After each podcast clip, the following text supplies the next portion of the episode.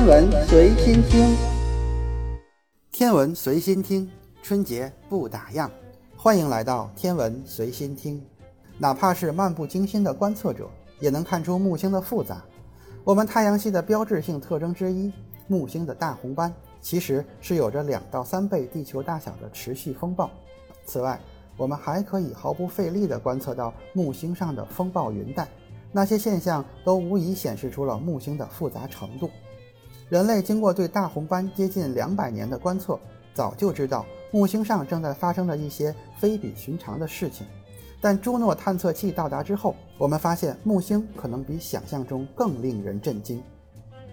朱诺项目的首席研究员、美国西南研究所科斯特·波尔顿说：“很多我们以前从没有料到过的事情，正在木星上实实在在地发生着，因为我们不得不后退一步，重新思考木星的面貌。”朱诺到目前为止传回地球的木星照片都令世人惊叹，抢尽了风头。虽然这些壮观的照片让我们浮想联翩，但朱诺归根到底是一项科研任务，科学才是它的核心。朱诺探测器于2016年的7月抵达木星，在同年的8月27日第一次向地球传回数据。在这次数据传输中，朱诺下降到了离木星云顶不到4200千米的高度。而传回地球的数据也刊登在了《科学和地球物理研究快报》杂志上。总的来说，朱诺传回的数据证实了一些我们只凭远距离观测所做的假设：木星世界风暴狂错、复杂动荡。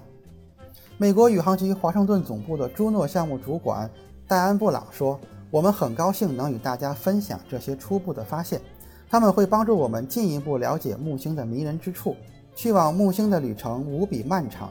但初步结果表明，这次探索非常的值得。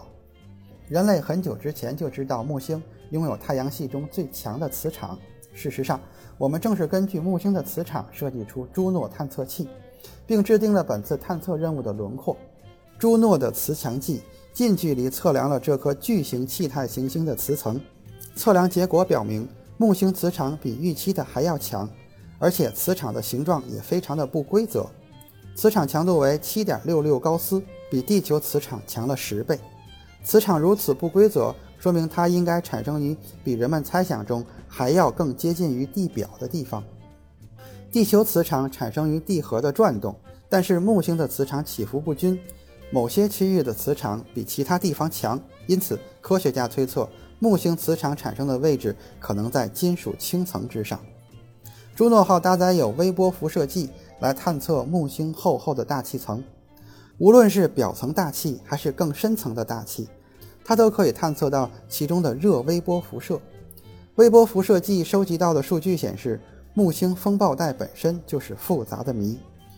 木星赤道附近的云带延伸到大气深处，但是其他地方云带似乎会演变转化成其他的结构。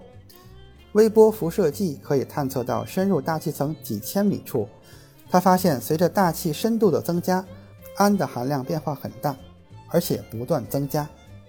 在木星两极，极光活动非常的强烈。朱诺号的任务之一就是研究极光以及和产生极光的强极地磁场。它的初步研究表明，木星极光的成因与地球非常不同。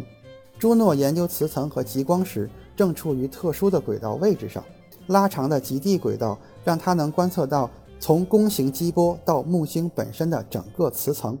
有一篇详细刊写了关于木星磁层和极光的原始数据的文章，讲到朱诺的许多观测结果都与地球结构相似，但其他一些却是木星独有的，地球上没有对应的现象。正如作者在摘要中所写，我们观测到了等离子体从电离层上涌的现象，这提供了一种让木星能产生磁层的机制。与极光有关的磁场定向电流的特点，以及极冠中电子辐射的广泛分布性质，表明木星与其空间环境相互作用的概念模型与地球存在着根本的不同。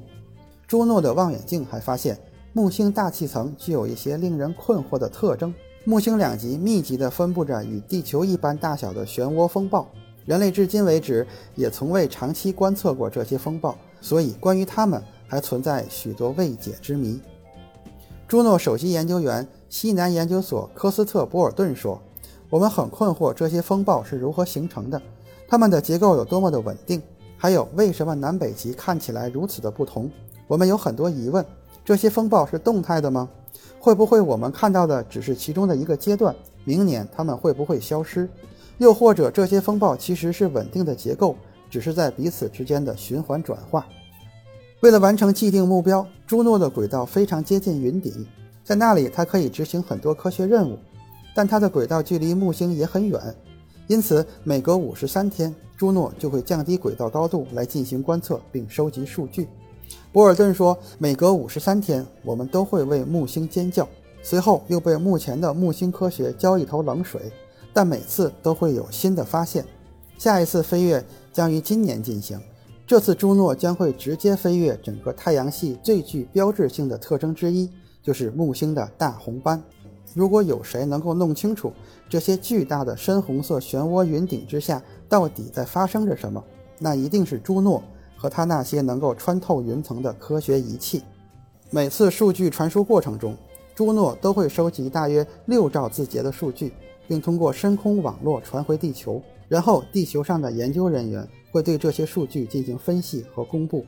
朱诺在使命终结坠入大气层之前，也会飞越木星很多次，从中我们可以期待更多的惊喜，也希望能找到一些其他的答案吧。今天的天文随心听就是这些，咱们下次再见。